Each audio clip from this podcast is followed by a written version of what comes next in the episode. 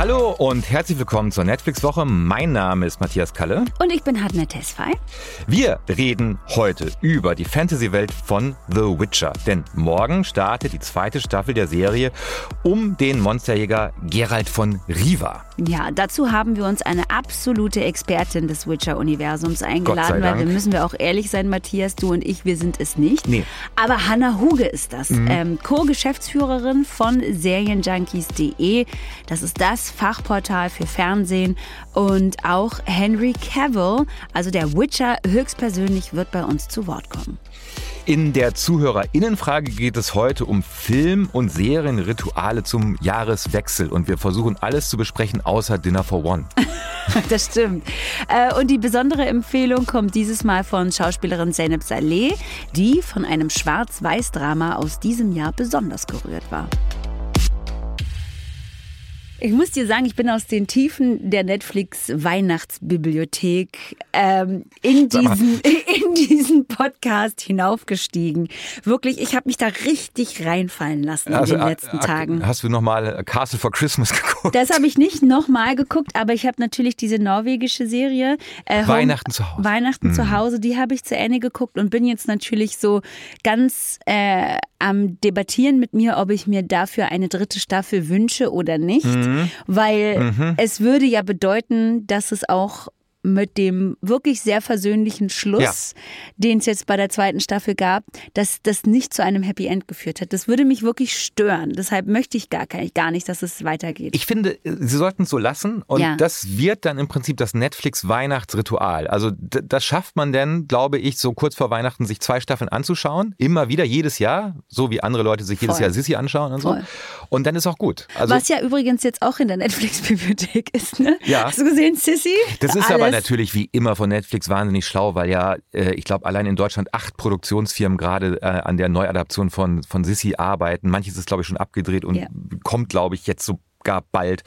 Äh, und das Original offensichtlich jetzt bei Netflix. Sieht immer noch. Ja. Naja. Irre. Also, ähm, damit ihr jetzt aber wirklich nicht denkt, dass wir ähm, so ein bisschen festgefahren sind, was Weihnachtsempfehlungen angeht, ne? kommen jetzt noch ein paar andere Empfehlungen. Die oder? nichts mit Weihnachten Die zu tun nichts haben. Mit Weihnachten Wirklich nicht. Nein. Gut.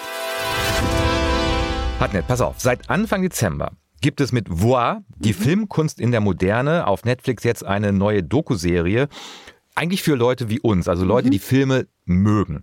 Ähm, das sind, äh, es klingt so ein bisschen komisch, es sind visuelle Essays. Mhm. Ja? Immer nur so 20 Minuten lang, in denen FilmkritikerInnen darüber erzählen, was Filme ihnen bedeuten und wie sie ihr Leben geprägt haben.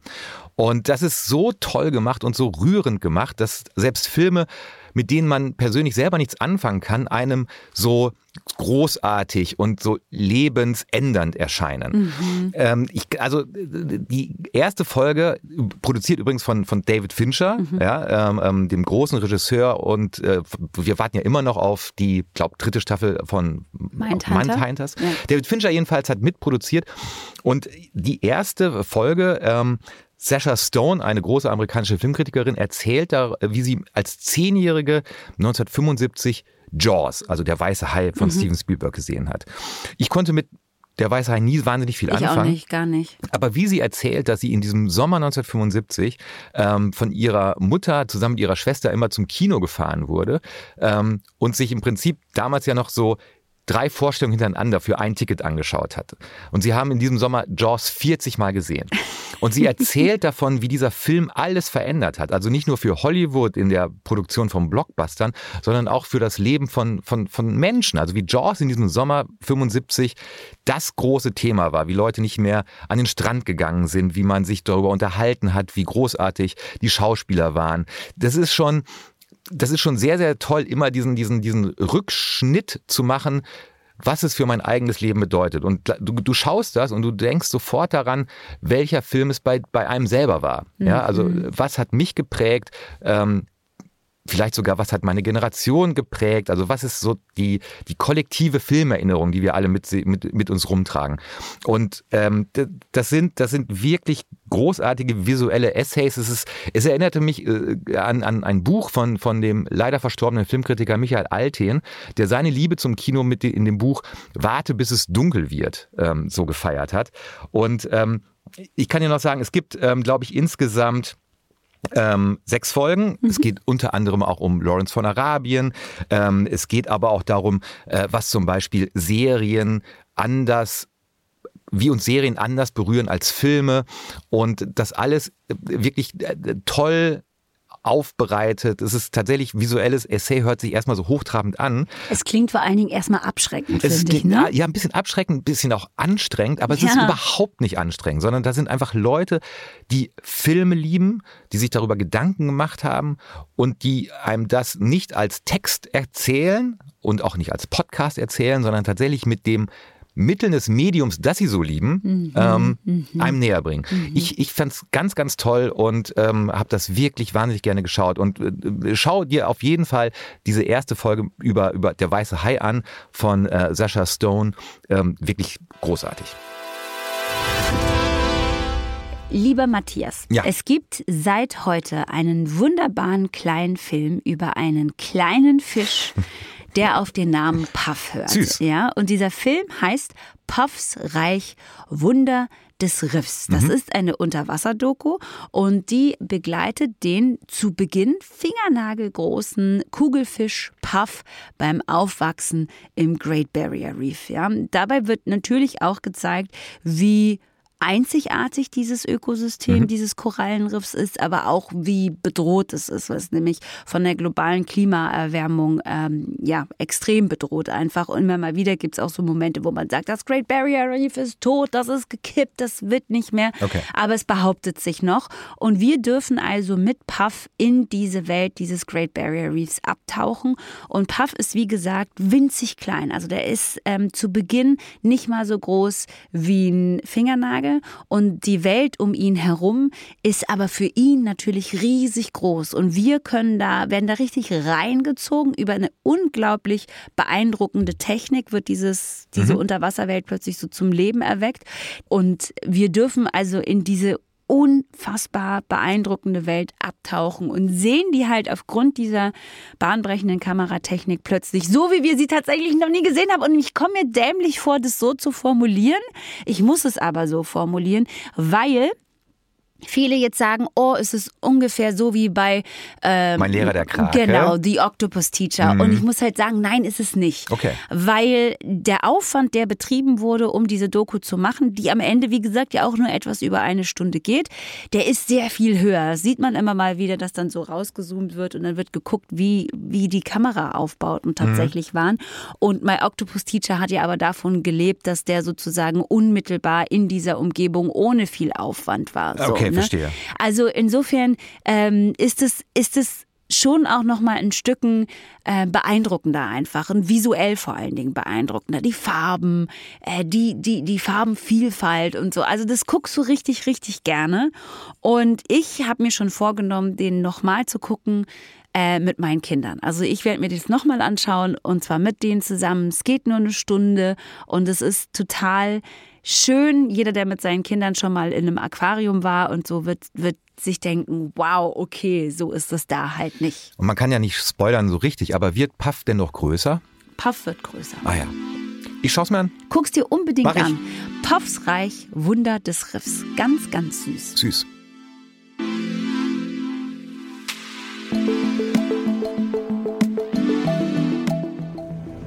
Übel ist übel, Stregobor. Kleiner, größer, dazwischen. Alles dasselbe. Ich verurteile euch nicht. Ich habe auch schlimme Dinge getan. Doch jetzt, wenn ich zwischen dem einen und dem anderen Übel wählen soll, ziehe ich es wohl gar nicht zu wählen.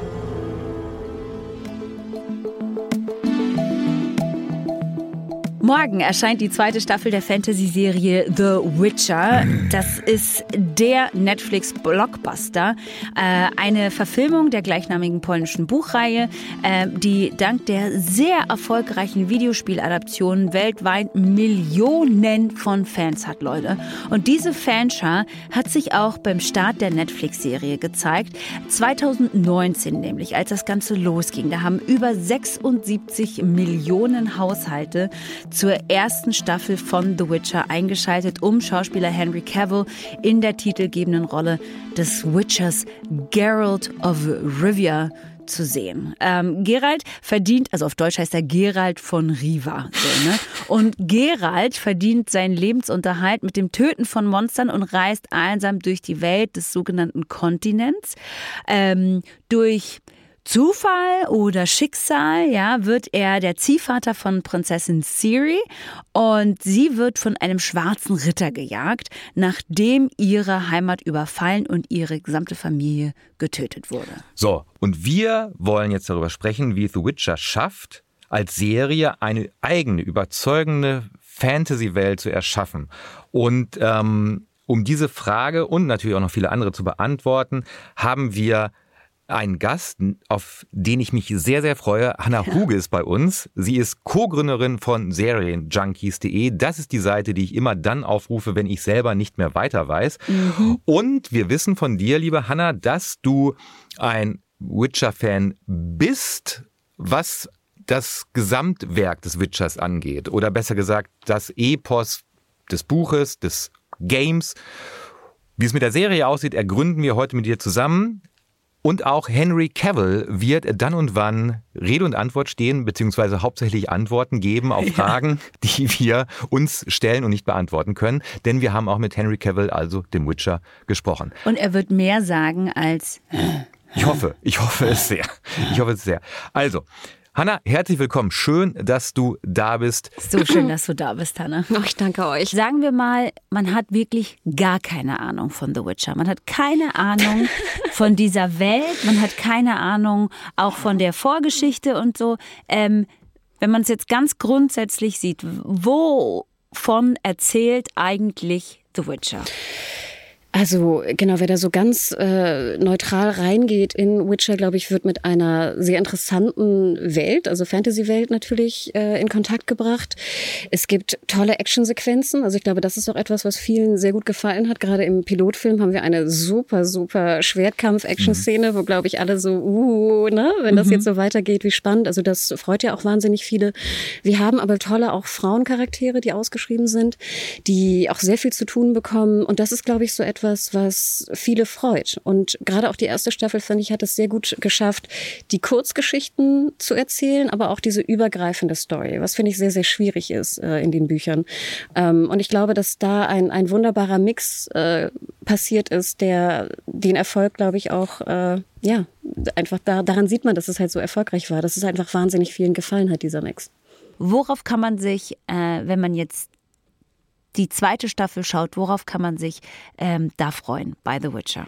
Also ich habe mich sehr, sehr, sehr gefreut, dass Sie bereits schon in der 201 die Witcher-Zeichen auch mehr in den Vordergrund rücken. Ich glaube, ich habe es kurz schon mal erwähnt, aber Witcher-Zeichen, finde ich, kam ein bisschen zu kurz in der ersten Staffel. Und ich glaube, gerade Gamer, ich gehörte zu den Gamern, die sehr sozusagen ein Zeichenbild hatte, so nennt man das. Also mein Gerald war ein sehr guter Zeichendude im, im, in den Spielen. Und deswegen Klar. liebe ich diese Zeichen. Und ich bin sehr, sehr dankbar, dass Sie die wirklich sehr stark in den Vordergrund gerückt haben oder zumindest zumindest stärker als in Staffel 1. Und wir, glaube ich, auch, so viel kann ich spoilern, in der 201 auch, glaube ich, schon drei Zeichen sehen. Wir sogar auch noch ein viertes Zeichen relativ zeitnah sehen. Ich habe das fünfte habe ich bis jetzt noch nicht gesehen. Bin gespannt, ob sie das auch benutzen. Aber das ist etwas, was mich super gefreut hat. Dass die Elixiere ein bisschen in den Vordergrund rückten, dass dieser Witcher-Law ein bisschen äh, auch erklärt wurde. Also ich freue mich immer, wenn so diese, sage ich mal, Regeln auch so ein bisschen erklärt werden. Was war denn, was oder beziehungsweise was ist dein Zugang zu The Witcher? Kommst du von den Büchern? Kommst du von den Spielen? Was war sozusagen die Initialzündung für dich in deiner Beziehung zum Witcher? Genau, ich komme auch wie so viele von den Spielen und vor allem natürlich Witcher 3, Wild Hunt. Also das mhm. ist einfach ein absolutes Meisterwerk, was da CDPR 2015 rausgebracht hat mit noch verschiedenen DLCs und äh, ja, wir haben es im Vorgespräch, glaube ich, auch schon kurz erwähnt. Ich habe mehrere hundert Stunden darin verbracht und habe dann sozusagen die anderen Games gespielt und dann auch die Bücher alle gelesen. Also ich bin wirklich sehr, sehr tief da reingegangen und äh, ich glaube, es geht vielen so, die das Spiel gespielt haben und da einfach den Deep Dive machen mussten. Das heißt, wenn du jetzt mal das so grob überschlagen müsstest, wie viele Stunden in deinem Leben hast du schon mit The Witcher verbracht? ich weiß nicht, ob ich mich jetzt äh, in meiner Glaubwürdigkeit äh, minimiere, aber ja, ich glaube, es waren 500 Stunden plus. Was wow. aber nicht heißt, dass ich jetzt alles weiß oder Buchpurist bin oder sowas. Ähm, ich bin da ganz speziell in bestimmte, sag ich mal, Geschichten abgedriftet, was Witcher angeht. Und ähm, ja, aber es sind viele hundert Stunden auf jeden Fall. Ich bin wirklich, äh, ich, ich bin ein Fan von dem Witcher-Universum, muss ich ganz ehrlich sagen. Aber man macht sich ja dann sein eigenes Bild auch von diesem Universum, auch wenn manche Bilder natürlich durch das Videospiel vorgegeben werden. Du hast gesagt, du hast dann die Bücher gelesen. Ähm, man denkt ja sich schon auch so seinen Teil dazu, also wie die Sachen zusammenhängen, wie die Leute miteinander interagieren, wie sie aussehen, wie sie sich anhören. Ähm, jetzt nur von der ersten Staffel ausgehen, wurde da deine Erwartungen erfüllt, untertroffen, übertroffen? Wie war es bei der ersten Staffel dann für dich? Äh, für mich hat Henry Cavill den Geralt äh, komplett erfüllt. Ich finde, er hat das wirklich wahnsinnig gut gemacht. Wir, wir wissen ja auch, dass er ein wahnsinniger Fan ist von der, von der Buchreihe, aber auch von den Spielen. Also das hat er wirklich perfekt gemacht. Ähm, manche andere Dinge war ich ein bisschen enttäuscht. Also ich kann es ja vorweg sagen, ich finde die Darstellung beziehungsweise die Umsetzung von Siri schwächelt noch so ein bisschen. Auch in der zweiten Staffel kann ich vielleicht soweit auch schon spoilern. Da hätte ich mir was anderes gewünscht, aber es gibt wahrscheinlich auch ganz viele Fans draußen, die es total toll finden. Also das ist nur meine persönliche Meinung. Und ich finde auch von der, von den Set, Sets, die sie gewählt haben und vor allem den Interieurs, die sie gebaut haben, finde ich, hätte man noch ein, gibt es noch ein bisschen Luft nach oben. Mhm. Aber ich glaube, jeder Fan hat gemerkt einfach, wie schön es ist, auch eine Serie zu sehen von dieser tollen Welt, äh, die uns da präsentiert wurde in den Büchern und den Spielen und dass da einfach wahnsinnig viel Potenzial noch drin ist. Mhm. Einer der größten Witcher-Fans ist der Witcher selber, nämlich Henry Cavill. Und im Interview hat er uns erzählt, wie sehr er die Videospiele auch mag und ähm, wie er versucht hat, mit der Figur des Gerald von Riva, so nenne ich ihn jetzt mal, ähm, aus den Büchern, wie er dem gerecht werden will. Uh, obviously the books is is where it originated from. And the games with the world building i think they they paid very close attention um, to what existed in the books. And uh, the interesting thing that the games did was that they created something certainly in witcher 3 anyway they created something which was post the witcher books. So there was a certain amount of creative license allowed there, but they created this beautiful, sweeping expanse of a place with with um, remote areas, with different accents and and uh, and different looks, and and it was really exciting to explore. And for me, when it comes to the show, um, the world building, I I try and fit in as much as I can when it comes to uh, if if Geralt's doing any storytelling, I will I will do my utmost to to try and insert the nature of of uh, the complex world and the nuance of the world um, that we find in the books. Die Komplexität der Welt. Ähm, das ist, wenn man die Bücher nimmt, das Videospiel nimmt, eine riesen, riesen Aufgabe, um das als Serienadaption zu zeigen. Ähm, du hast jetzt schon gesagt, erste Staffel, hm, zweite Staffel schon ein bisschen besser. Also diese Komplexität der Welt, hast du dich zurechtgefunden? Also wusstest du immer zu jedem Zeitpunkt, wo man sich gerade, wo, wo, wo wir uns als ZuschauerInnen gerade befinden? Ich finde, das ist ein sehr spannendes Thema und ähm, vielleicht bin ich auch nicht die aufmerksamste Zuschauerin, aber selbst ich musste teilweise pausieren und nochmal so ein bisschen vielleicht zurückspulen, zehn Sekunden. Was wurde gerade gesagt? Wo sind wir da gerade? Denn ich finde schon, dass es dem der Zuschauerschaft nicht leicht gemacht wird, mhm. sich in dieser sehr komplexen Welt äh, zurechtzufinden. Gerade wenn man vielleicht nicht so viel über das Law oder das World, über die Welt insgesamt weiß. Ähm, die erste Staffel hatte ja auch noch eine Sache, die auch viel, sage ich mal, diskutiert wurde, dass wir ja auch verschiedene Zeitsprünge mhm. haben, was ja noch schwieriger ist zu folgen, gerade wenn die beiden Hauptcharaktere eigentlich Gerald und Jennifer nicht altern. Ja. Also das macht ja. es ja vielleicht ne, noch mal schwieriger, dem zu folgen, wo wir da eigentlich sind in der in der Zeitlinie. Ähm, ich weiß aber auch, dass Netflix zum Beispiel ja auch so eine interaktive Karte online gestellt hat und ich kann jedem eigentlich auch nur empfehlen, da noch mal vielleicht reinzugehen, speziell jetzt vor der zweiten Staffel, weil gerade so die die Geschichte dieser Welt, dieses Kontinents, wie du eingangs sagtest, das wird in der zweiten Staffel noch viel, viel wichtiger. Also mhm. ich sage nur, Konjunktion der Sphären ist ein großer Bestandteil der zweiten Staffel. Und wer da nicht komplett lost sein möchte, sollte auf jeden Fall diese Karte nochmal studieren, gerade was da so vor tausend Jahren passiert ist.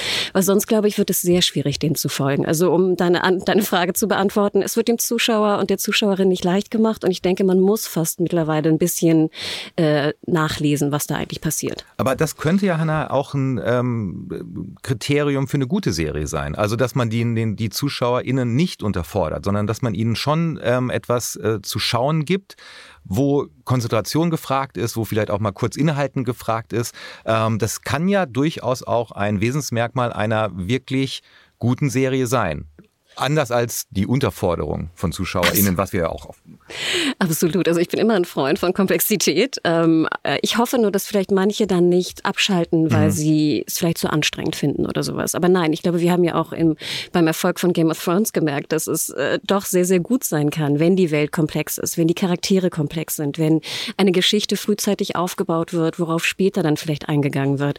Also ich denke, mittlerweile sind wir auch äh, so weit im Fantasy-Bereich, dass Komplexität auf jeden Fall positiv ist. Dann lass uns noch mal ganz kurz äh, über den Abschluss vor allen Dingen auch der ersten Staffel sprechen, bevor wir dann irgendwie zur zweiten Staffel kommen. Was ich ganz interessant finde, ist übrigens, dass die erste Staffel wieder in den Netflix Top 10 ist, weil wahrscheinlich tatsächlich viele Leute noch mal zurückgehen, die erste Staffel gucken, bevor sie sich auf die zweite einlassen ja. können, was, wie wir gerade gemerkt haben, ja gar kein so schlechter Call ist. Aber die erste Staffel geht ähm, so zu Ende, dass ähm, es eine große Schlacht gibt im Königreich Sintra. Und zwar geht es da auch um einen bestimmten Punkt, einen wichtigen Stützpunkt, nämlich Sodden Hill, die Armee von Nilfgaard. Wer keine Ahnung hat, wovon wir gerade sprechen, der muss tatsächlich jetzt wahrscheinlich noch mal was nachgucken gehen. Aber die Armee von Nilfgaard, das ist ein Königreich im Süden, greift die Königreiche im Norden an äh, und äh, genau die Mages, wie man so schön sagt, ähm, verteidigen Sodden Hill. Einige der Mages. Ein, einige der Mages verteidigen Sodden Hill und Jennifer beschwört, ähm, nachdem sie die Freigabe sozusagen bekommen hat, einen Feuerzauber der, wenn ich das richtig verstanden habe, eigentlich sehr gefährlich ist und auch verboten ist. Ne? Sie beschwört ihn aber, um Sodden Hill zu schützen und äh, die erste Staffel geht so mhm. zu Ende, dass wir erfahren, dass es gelingt. Es gelingt der Armee Nilfgaards nicht, ähm, Sodden Hill zu erobern, was ein ganz wichtiges Zwischen, also Etappenziel ist. Und so hört das Ganze auf. Keiner weiß, was mit Jennifer ist und keiner weiß, was mit dem Witcher ist und keiner weiß, was mit Siri ist, vor allen Dingen auch, ne? Genau, man nennt es immer so die Schlacht von Sodden. Ne? Und mhm. wie du schon sagtest, Mages ist ja auch immer die Frage. Ne? Ich glaube, in, in den Büchern sind es eigentlich irgendwie Sorceresses. Mhm. Ne? Ich finde mhm. dieses Wort sehr schön auf Englisch. Es gibt auch die mhm. Lodge of Sorceresses. Ich finde, das ist ein sehr schöner Zungenbrecher. Ja. Ähm, und es gibt natürlich äh, äh, Magier auf beiden Seiten. Das haben wir ja auch gelernt. Ne? Fringilla Vigo zum Beispiel ist auf der Seite von Nilfgaard. Und äh, ganz interessant ist, dass die Schlacht von Sodden eigentlich nicht so im Mittelpunkt steht in den Büchern. Und ich zum Beispiel jetzt auch nicht so ein Mensch bin, der so gerne Schlachten guckt. Also ich finde mhm. Schlachten potenziell immer das Langweiligste. Ähm, und äh, in dem Sinne war ich jetzt auch nicht so angetan, wie diese Schlacht eigentlich ähm, gebaut wurde in der Serie. Ähm, das ist vielleicht auch ein Kritikpunkt bei mir in der ersten Staffel, dass ich, wie gesagt, also bei dieser Schlacht, ja, da war ich jetzt nicht so involviert. Aber du mhm. hast äh, absolut recht. Äh, Jennifer äh, ist da natürlich natürlich sehr, sehr wichtig. Und ähm, ja, sie schaffen es, die, die Truppen von Nilfgaard zurückzuschlagen. An genau dieser Stelle setzt die zweite Staffel aber dann nämlich an. Und ähm, ich muss jetzt einfach mal gestehen, dass ich die erste Staffel nicht gesehen mhm. habe und dachte, ich könnte einfach in die zweite Staffel einsteigen. Wo kann man das? Ich weiß, jetzt, ja, bei manchen geht das ja. Gut, okay, ist ja egal. Ich glaube, jetzt schlagen auch Witcher-Fans äh, die Hände über den Kopf zusammen und sagen, ja, aber warum redet die denn dann da überhaupt? Ne? Und sie haben ja nicht Unrecht. Also ich habe aber, da bin da eingestiegen und bin dann mit einer sehr brutalen äh, äh, Situation konfrontiert geworden gleich. Mhm. Und mhm. zwar äh, eben mit, den, mit dem, was von dieser Schlacht noch übrig ist. Und musste da erstmal ganz schön schlucken und dann auch erst nochmal ausmachen und nochmal zurückgehen und dann noch mir nochmal das ganze Wissen der ersten Staffel anlesen. Aber ähm, kommen wir zurück zu diesem Anfang. Wie fandest du denn die Schlacht dann inszeniert? Genau, also wir sehen, es ist immer so der Aftermath, ne, nennt man das ja immer. Ja, und ich finde genau. auch potenziell in Serien immer gut, dass man auch die, das Furchtbare an Schlachten zeigt. Also früher war das ja auch so, dann ist da irgendwie eine Schlacht und es ist so ein bisschen Gekämpfe und gut ist, so ungefähr. Aber nein, also wir sehen hier wirklich, was das eigentlich bedeutet, eine solche Schlacht und wie viele Tote da wirklich ähm, vorhanden waren. Und ich glaube, es wird auch aufgezählt, ne? so ein bisschen so ein Infodump, wie viele tausend Tote da wirklich auf beiden Seiten gefallen sind. Komischerweise, ich glaube, das geht auch vielleicht so ein bisschen an die, an die Witcher-Fans da draußen, an die Buch- und äh, auch Gamer-Fans und auch natürlich die von der Serie. Sie haben Gott sei Dank einen großen Kritikpunkt sehr schnell entfernt und das sieht man auch in den ersten Szenen. Und zwar haben sich sehr viele Fans immer aufgeregt über die Rüstung von Nilfgaard. Mhm. Und äh, dem folge ich auch. Also als die ersten Bilder erschienen, dachte man so, oh Gott, was sind das für Plastik-Krickel-Krackel-Rüstungen? Ne? So. ähm, äh, und deswegen war ich natürlich sehr, sehr dankbar, dass sie dann äh, diese Änderung vorgenommen haben, denn man sieht sie nur noch so ganz, ganz so an der Seite, wenn man mal darauf achtet, finde ich auch ganz witzig. Und die Nilfgaardier haben dann andere Rüstung an. Und diese Rüstung ist fast eine 1 zu 1 Kopie von den Games. Mhm. Und da haben, glaube ich, alle Games-Freunde ist so ein bisschen so, ah, ah irgendwie Freude gekommen, dass sie diese Rüstung endlich auch geändert haben.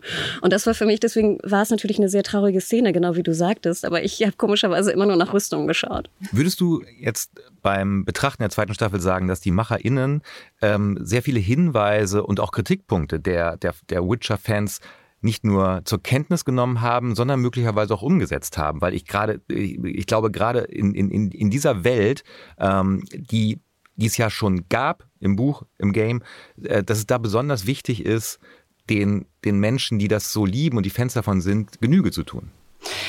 Ich glaube, das ist äh, oftmals der Fall, äh, auch bei vielen Umsetzungen. Und wir sehen ja auch, dass es einfach wahnsinnig viele Adaptionen gibt mittlerweile. Und da ist es natürlich immer so ein bisschen schwierig, da eine eigene Note reinzubringen, mhm. aber vielleicht auch die Fans nicht äh, ja wütend zu machen. Und in, ich glaube schon, dass die, dass die MacherInnen da wirklich auch darauf geachtet haben, gerade wenn es um so Punkte ging, die vielleicht wirklich auch besser umgesetzt waren im Buch und den Games. Und ich denke, die Rüstung ist ein sehr gutes Beispiel dafür. Ist eine Kleinigkeit, aber die äh, war für mich zum Beispiel relativ wichtig.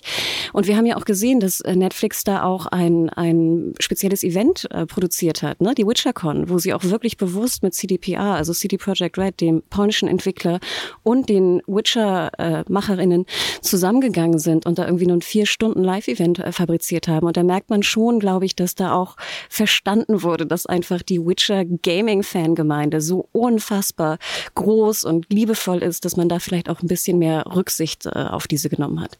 Was würdest du denn sagen, Hannah? Was unterscheidet diese Witcher-Welt vielleicht von anderen Fantasy-Welten, von anderen Fantasy, von anderen großen Fantasy-Erzählungen? Da gibt es ja unendlich viele. Ne? Mhm. Also mhm. ähm, vielleicht, wenn man es so im Vergleich zu Game of Thrones oder Wheel of Time nimmt, ich denke, das sind vielleicht so die größten Vertreter auch äh, momentan fand ich immer sehr interessant in der Witcher-Welt, dass es wirklich gerade in den Büchern auch sehr, sehr stark halt um diese moralischen Fragen geht. Mhm. Und das sehen wir jetzt auch in der zweiten Staffel sehr doll. Und ich finde auch sehr, sehr gut, wie sie es umgesetzt haben. Diese große Frage natürlich, die auch vielleicht ein bisschen banal klingt, aber ich finde sie trotzdem immer sehr schön. Wer sind eigentlich die Monster in dieser Welt? Mhm. Ne? Also natürlich als zuerst denkt man immer so, ja, oh Gott, natürlich sind die furchtbaren Monster, die wir da sehen und die auch so horrormäßig irgendwie dargestellt werden, teilweise die Monster. Aber gerade in den Büchern und auch in den äh, Spielen ist es halt oft eine sehr krasse moralische Frage, die Gerald da auch zu, zu lösen hat. Klar, er ist ein Söldner, er wird bezahlt, um irgendeinen Job zu machen, aber im Endeffekt fragte sich ja schon, wer ist das eigentliche Monster? Ist das Monster wirklich jetzt dieses unheimliche Ding, was ich da töten muss? Oder ist vielleicht der Questgeber oder die Questgeberin das eigentliche Monster? Und wir erfahren auch in der zweiten Staffel, dass ja eigentlich die Menschen und die Monster erst auf diesen Kontinent kamen und auch alle Elfen irgendwie ausgerottet haben. Also ich meine, da kann man sich ja auch schon fragen, so wirklich gut sind die Menschen ja auch nicht. Und das finde ich eigentlich immer einen schönen Punkt äh, in dieser äh, Fantasy-Welt von Sapkowski, die er da gebaut hat. Einfach diese moralischen, die Dilemma, die immer wieder geschehen und die Gerald irgendwie für sich auch lösen muss. Tatsache hat äh, das Henry Cavill auch gesagt, dass es für ihn eben spannend ist, dass es eigentlich nie eindeutig gut und eindeutig böse gibt. One of the things I love about Sapkowski's work is that we have um, the potential for a, a, hero trope type character, but then this character does things which are very much outside of the hero trope. And as a reader, you get to decide how you feel about it rather than um, it just being a good or evil character. Guter Mann. Oder? Eine Sache noch ganz kurz zu ihm. Ähm, das habe ich mich vorhin gefragt. Wie wichtig ist es eigentlich, dass ähm, Gerald ähm, gespielt wird von einem echten, richtigen Die Hard-Fan? Ich habe immer das Gefühl, dass es auch so ein bisschen so eine Respektfrage ist, dass man sich mit dem Material auch ein bisschen auseinandersetzt und gerade auch mit dem Charakter, äh, die man dort irgendwie spielt. Also ich finde es immer schön, auch so einen kleinen, ne, so einen kleinen Nick an die an die Fans, dass man das auch gelesen hat. Ähm, es war zum Beispiel auch bei Game of Thrones ja immer die große Frage bei den Schauspielern mhm. und Schauspielerinnen: ne? Habt ihr die Bücher gelesen? Mhm. Ähm, nicht, dass das irgendeine Rolle spielt, aber trotzdem ist es natürlich immer so ein so ein kleiner Hinweis, ob sie sich wirklich intensiv mit der Rolle auseinandergesetzt haben. Und ich glaube hier hier merkt man einfach, dass es sehr, sehr vorteilhaft war, weil er wirklich diese, da er gerade auch beide Seiten bringen kann. Also er kann Buch Gerald und Games Gerald einfach fantastisch rüberbringen. Und ich habe das Gefühl, er bedient sich so bei beiden und mischt da so den perfekten Gerald draus. Mhm. Guck mal, oh, der perfekte Gerald. Der perfekte Gerald. Der zuge zugegebenermaßen, der zugegebenermaßen auch äh, schön inszeniert und in Szene gesetzt wird, ja. Gerne äh, oberkörperfrei, wo ich mir auch so denke, ja, schadet ja nichts. Ist gut. Also wenn man so aussieht wie Henry Cavill, schadet das nichts, wenn man dann. Der ist ja halt Superman. So, ne? Ne? Also ja. Obwohl ich schon finde, dass er so ein bisschen auch abgebaut hat im Vergleich zur ersten Staffel, was ich ganz schön finde. Weil Abgebaut, jetzt, körperlich? Äh, Oder? Ne, also die Muskeln, ne? So genau. Ne? Sorry, mhm. also genau, ein bisschen da runtergeschraubt hat, weil er ja, glaube ich, von Mission Impossible noch ziemlich aufgepumpt war und von Superman. Ja, und, und jetzt ist halt auch alt. Er wird auch älter. Komm. Er wird halt auch Ja, mein Gott. Wow. Ja, Entschuldigung mal. es, man, es, ist, es ist doch, er, drei Jahre sind vergangen. Das, das macht auch ein männlicher Körper nicht mehr so richtig mit. Naja. Also ich finde es ganz schön, dass er jetzt auch ein bisschen schmaler geworden ist, weil es auch so diese Agilität von dem Witcher eigentlich auch besser, finde ich persönlich, äh, wiedergibt. Aber natürlich habe ich auch nichts gegen, dass er da irgendwie aufgepumpt rumläuft. Wenn wir jetzt schon bei der Optik sind, ne, und dann lass uns doch mal darüber sprechen, wie Sachen aussehen in The Witcher. Ähm, ist das ähm, für dich, liebe Hanna, eine, eine schöne, ist, schön das richtige Wort, aber ist das eine, ist das eine, eine Real, was ist auch realitätsnah? Jetzt habe ich Schwierigkeiten mit dem richtigen Adjektiv, mhm. aber ist das gut gemacht, diese Welt? Ist die gut gemacht? Ist die gut abgebildet? Wie, wie siehst du die? Gibt es da irgendwelche Details, die dir besonders aufgefallen sind? Kann negativ, aber auch natürlich gerne positiv sein, ne? aber so. Also ich achte komischerweise sehr so auf, auf Setdesign und mhm. ähnliches. Ich weiß nicht genau warum. Ich schätze mal, dass das Gros der Zuschauerschaft da nicht drauf achtet und es auch denen völlig egal ist oder sowas. Oder sie da einfach nicht so einen Kicker drauf haben. Ich fand sehr schön, dass jetzt auch in der zweiten Staffel wahnsinnig schöne ähm, Locations gefunden wurden. Also nicht nur die, sag ich mal, natürlichen Locations, die wir haben, die Außenaufnahmen, sondern wir haben zum Beispiel in der dritten Folge so eine Kirchenruine. Ich weiß nicht, ob ihr mhm. euch daran erinnert. Mhm. Und ich habe sogar mal nachrecherchiert, wo sie das gedreht haben. Und zwar haben sie das so nördlich von Manchester gedreht. Ich glaube, es heißt irgendwie Fountain Abbey oder sowas. Und das gilt halt als so eine Elfenruine. Und das wird auch mhm. zum Beispiel in der zweiten Staffel, finde ich, sehr deutlich, dass ja die Menschen, nachdem sie die Elfen fast ausgerottet haben, diese Ruinen eigentlich annektiert haben und dort auch so Städte draufgebaut haben.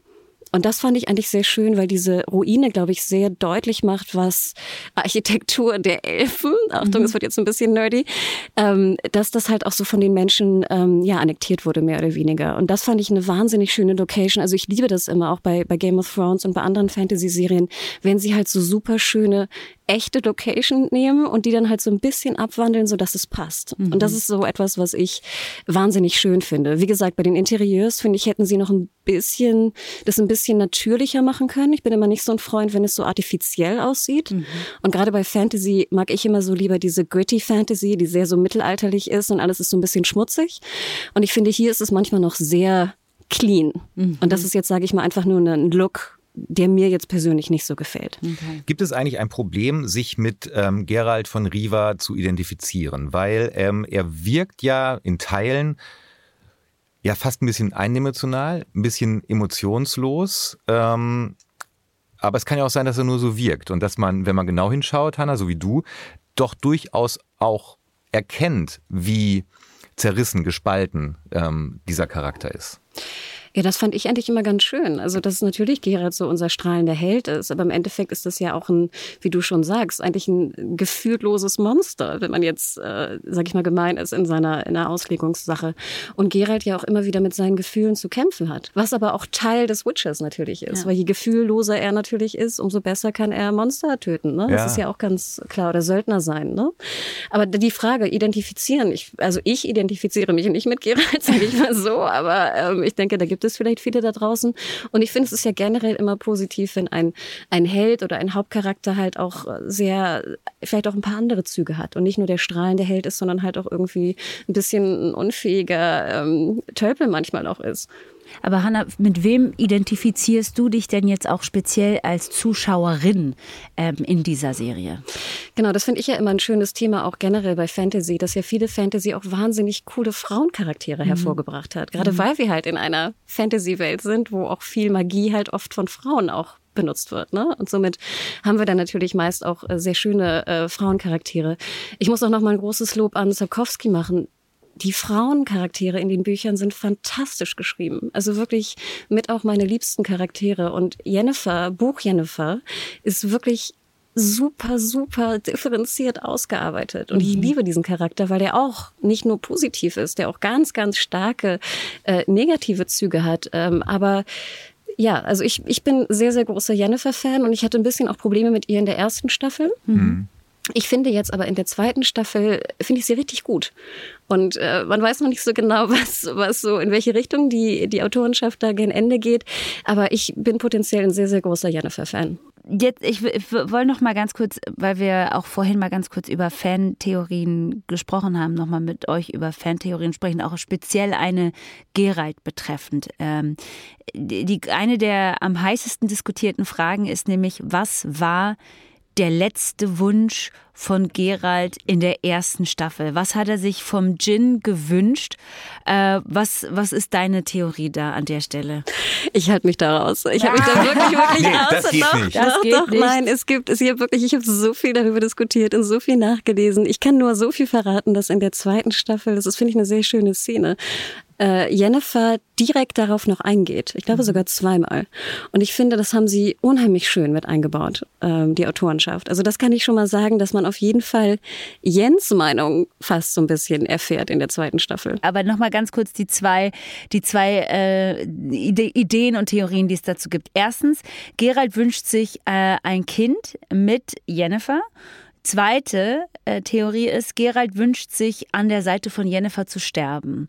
Äh, natürlich haben wir diese Frage auch Henry Cavill gestellt und gesagt, was hat er sich denn da jetzt nur gewünscht? Und das äh, ist das, was Henry Cavill zu sagen hatte. I like to keep that ambiguous um, in the same way that the book does. Um, I think to make it too obvious a thing could could risk in tying down uh, the wrong thing or certainly adding the wrong kind of narrative. To that wish. The thing which I often look towards is I believe in that short story there is a a priest of some sort um, who explains the only way which Geralt could do it, and I like to think that it's um, a a catch twenty two wish for the Jinn. Which means if the Jinn did anything by harming either of those, then it would ultimately end up killing itself or breaking some kind of uh, magical law. And so uh, Geralt has trapped the Jinn in the thing, but at the same time caused this this bond between Yennefer and himself, uh, not necessarily intentionally. It is um, it is a sacrifice on his part, um, and it is also uh, a, a great attempt to save Yennefer's life. Es, ja, also Ne? Mm. Der große, es ist ja in Wirklichkeit auch ein großer, großer Drehbuchtrick, mm, Leute ja. einfach mal flüstern zu lassen. Ich erinnere euch, ihr wisst es, ähm, Lost in Translation, Lost, ja. äh, ähm, wo ähm, äh, Bill Murray äh, Scarlett Johansson am Ende etwas ins Ohr flüstert und äh, tagelang war man damit beschäftigt, um Gottes Willen, was hat yep. er dann gesagt? Was hat er dann nur gesagt? Ja? Ja. Heutzutage kann man sich Drehbücher aus dem Netz laden und, und, und da steht es dann drin. In dem Fall glaube ich nicht. Also sozusagen, das war einfach irgendwie, steht nicht im Drehbuch. Was er geflüstert hat. Das ist ja auch ein großer Trick, wie du auch schon sagst, also aus Serien, Filmen, aber auch aus Büchern mhm. und speziell auch aus Fantasy-Büchern, dass so eine Fährte gelegt wird, die entweder später erst aufgelöst wird oder gar nicht aufgelöst ja. wird. Und das ist ja auch, gerade wie du sagst, Fantheorien. Ich meine, da kannst du Reddit-Foren durchforsten, so viel du willst. Ähm, das ist ja auch das Schöne daran, sich darüber Gedanken zu machen. Ich gehöre zu den Leuten, die das nicht besonders hinterfragen, ehrlich gesagt. Weil? Weil ich denke, ich habe meine, also ich glaube, was da gesagt wurde und ich gucke dann sozusagen, ich lese die, ich habe die Geschichte auch mehrfach gelesen, die Kurzgeschichte, ähm, um zu überprüfen, ob es hinkäme, was ich glaube. Und äh, wenn ich es aber auch nicht genau weiß, dann denke ich, gut, dann wird es entweder aufgelöst oder auch nicht. Gut ist. Ich mache ja. mir da gar nicht so viele Gedanken, ehrlich gesagt. Also, ich bin auch nicht so dieser Fan-Theorie-Mensch, der da Stunden über Stunden drin verbringt. Weil du eigentlich äh, große, großen Respekt und auch große Hoffnung auf die Macherinnen äh, von Serien und Filmen hast, dass die schon wissen, was sie tun. Ja, oder ist auch, wie du schon sagtest, einfach unaufgelöst lassen, ja, weil ich das eigentlich meist auch die beste Variante finde, ohne jetzt irgendwen dann äh, sauer zu machen. Und ich finde, das ist immer ein schönes Geheimnis. Und wir hatten das ja auch bei Lost, also nicht nur Lost in Translation, aber auch bei Lost. Mhm. Ich finde, das ist ein, ein, toller Moment. Also wirklich, das ist ein guter Kniff, der manchmal auch ein bisschen zu oft benutzt wird, ja. aber äh, ja, wie, also das Fazit ist ja auch was, was Cavill sagt. Es gibt einfach da eine Verbindung zwischen den beiden. Und ich finde ja selber auch ganz schön, dass beide nicht so genau wissen, woher diese Verbindung kommt. Also sie haben ja auch eine eigene Vermutung. Ne? Und so finde ich es eigentlich ganz schön, dass Gerald und Jennifer genauso äh, teilweise unwissend sind, wie wir es vielleicht auch sind. Also ich finde das schwer. Also ich finde das schwer, mich da nicht auf Spekulationen oder zu Spekulationen hinreißen zu lassen. Die Standhaftigkeit von dir, liebe Hanna, dann einfach ist einfach anzunehmen. Es hat ja einfach auch was mit äh, der Akzeptanz einer bestimmten Situation zu tun, einfach zu sagen, das ist jetzt halt so und damit komme ich schon klar. Die wünsche ich mir noch. An der werde ich jetzt auf jeden Fall arbeiten. Liebe Hanna, vielen, vielen Dank äh, für diese wirklich ausgesprochen geballte äh, Expertise, die Matthias und ich einfach beim besten Willen nicht hätten zusammenbringen können. Nein. Das ist einfach Nein, so. Muss man Fall. genauso sagen. Und deswegen aber bist du da. Das war äh, genau das, was wir uns sozusagen von dir erhofft haben. Und meine liebe Hanna, was soll ich sagen? Wir schauen uns jetzt The Witcher nochmal an. Ja, auf jeden jetzt, Fall. Jetzt nochmal. Jetzt ich ist mir einiges jetzt, klar geworden. Jetzt suche ich auch nach diesen Zeichen. Also ich suche jetzt sofort, ich gehe jetzt nochmal zurück und suche nach diesen Zeichen. Vielen Dank für deine Zeit, liebe Hanna. Danke, dass du da warst. Danke, auf bald. Ich danke euch. Ciao. Tschüss.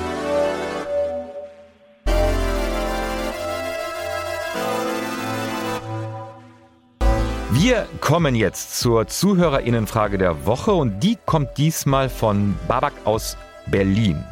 Und er fragt,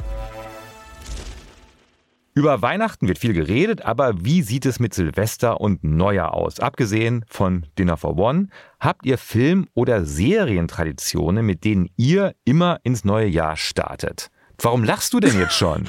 Weil oh ich Gott. die ganze Zeit überlege, ob ich mich outen soll oder nicht. Ich, also, ich würde mich freuen. Also pass Sagen auf. Mal so. Ja, ich sag's, wie es ist. Ähm, nach dem Abendessen. Am Silvesterabend. Am Silvesterabend läuft tatsächlich bei uns schon seit einigen Jahren die Silvestershow von Brandenburger Im ZDF mit Johannes B. Kerner und, und Kiwi. Genau, die läuft und aber auch immer mit so einer mit so einer Mischung aus Amüsement und totaler Fassungslosigkeit, weil man immer denkt, mal gucken, was die dieses Jahr so verkacken, weißt du? Und ja. sie delivern natürlich, natürlich, immer. Immer. Und immer, immer. Und ähm, also es ist schon immer sehr lustig. Es läuft tatsächlich und äh, deshalb kann ich mich da. Also irgendwann machen wir auch manchmal aus, so, ne? Du, nee, ich finde das. Okay, komm, jetzt genug von mir. Was mit dir? Ähm, äh, tatsächlich schaue ich, seit ich zwölf bin, das Neujahr springen mhm. äh, am, am, am 1. Januar. Äh, und auch wirklich, ich habe überhaupt keine Emotionen zum Skispringen. Skispringen. Null. Ja. ja. wirklich gar nicht. Aber es ist, ich glaube, das liegt noch daran, also man hat es denn, so mit zwölf hat man es geguckt, weil nichts anderes lief. Ähm, und dann, als man so angefangen ist, tatsächlich ähm, äh, auszugehen an Silvester, war das äh, sehr meditativ, sich am nächsten Mittag diesen Fernseher mit anzumachen. Hangover, meinst mit, du, ja? mit, genau, mit so einem leichten Hangover, easy angetouched, äh, und sich anzuschauen, wie da Leute diese, diese Schanze da, da, da runterspringen.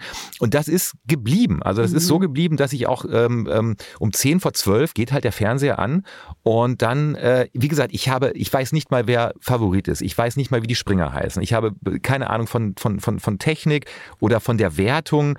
Ähm, ich weiß, irgendwann, je länger ich gucke, weiß ich dann, oh, jetzt ist der Wind aber gut, jetzt können ihr mal los. So, das kriege ich dann irgendwie mit. Ich habe es dann aber auch vergessen. Falls ihr aber es tatsächlich anders machen wollt als Matthias und ich und euch denkt, okay, hey, ganz ehrlich, also mit der Silvestershow vom ZDF brauchst du mir jetzt nicht um die Ecke kommen, dann verstehe ich das voll und ganz. Und ähm, an dieser Stelle sei dann vielleicht auch erwähnt, dass ihr euch die neuen Staffeln sowohl von Queer Eye als auch von Cobra Kai angucken könnt, die beide am Silvester äh, Tag erscheinen. Also beide ab mhm. dem 31.12.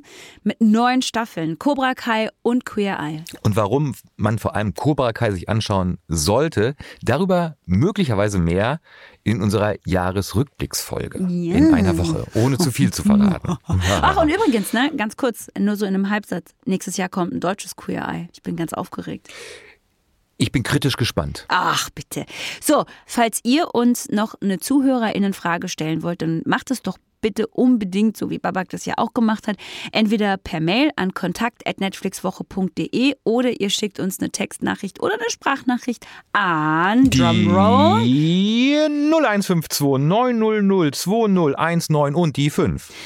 Alle Telefonnummern wie auch die E-Mail-Adresse findet ihr auf der Website netflixwoche.de und in der Episodenbeschreibung wie immer. Und ein Hinweis ganz kurz, eure Nachrichten können im Podcast vorgespielt oder vorgelesen werden. So. So.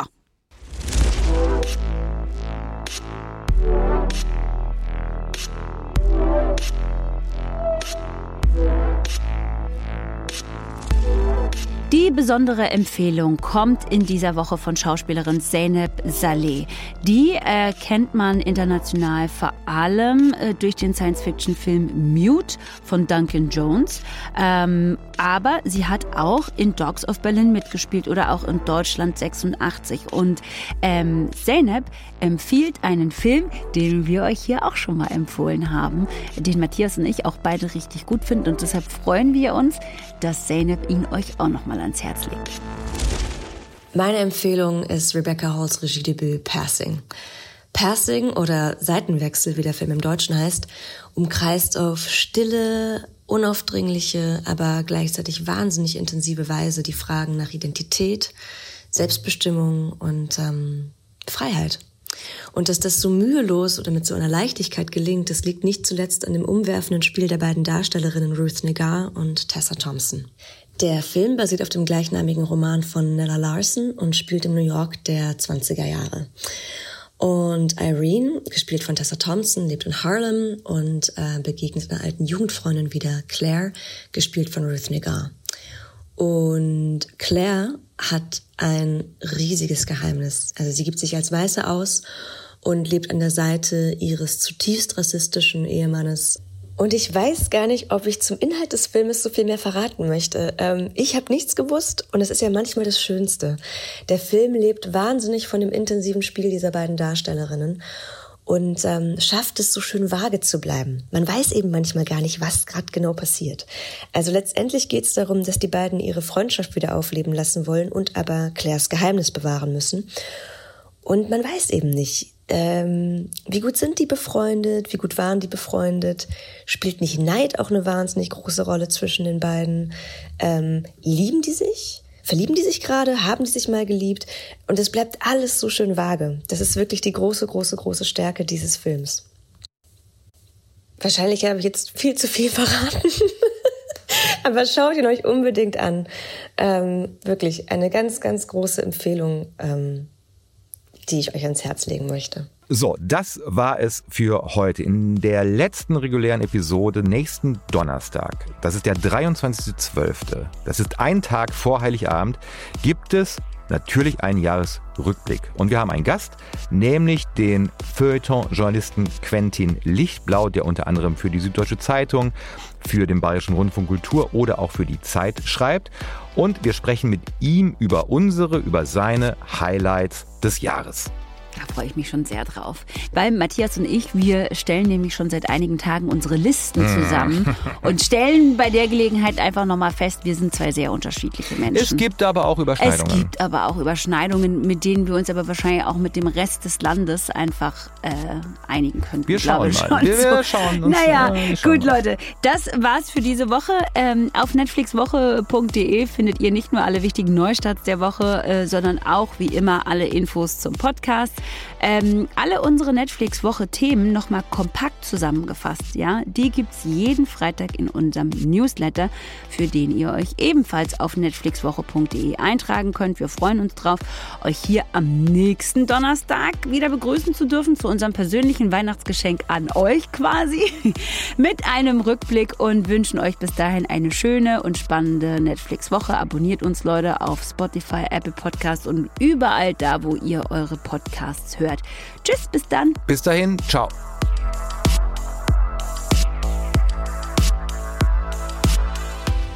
Netflix Woche ist eine Produktion von Netflix und ACB Stories. Moderation Hartnett Tesfay und Matthias Kalle. Redaktion Julius Wussmann, Jens Thiele. Produktion Isabel Wob. Und die Titelmusik kommt von Assad John.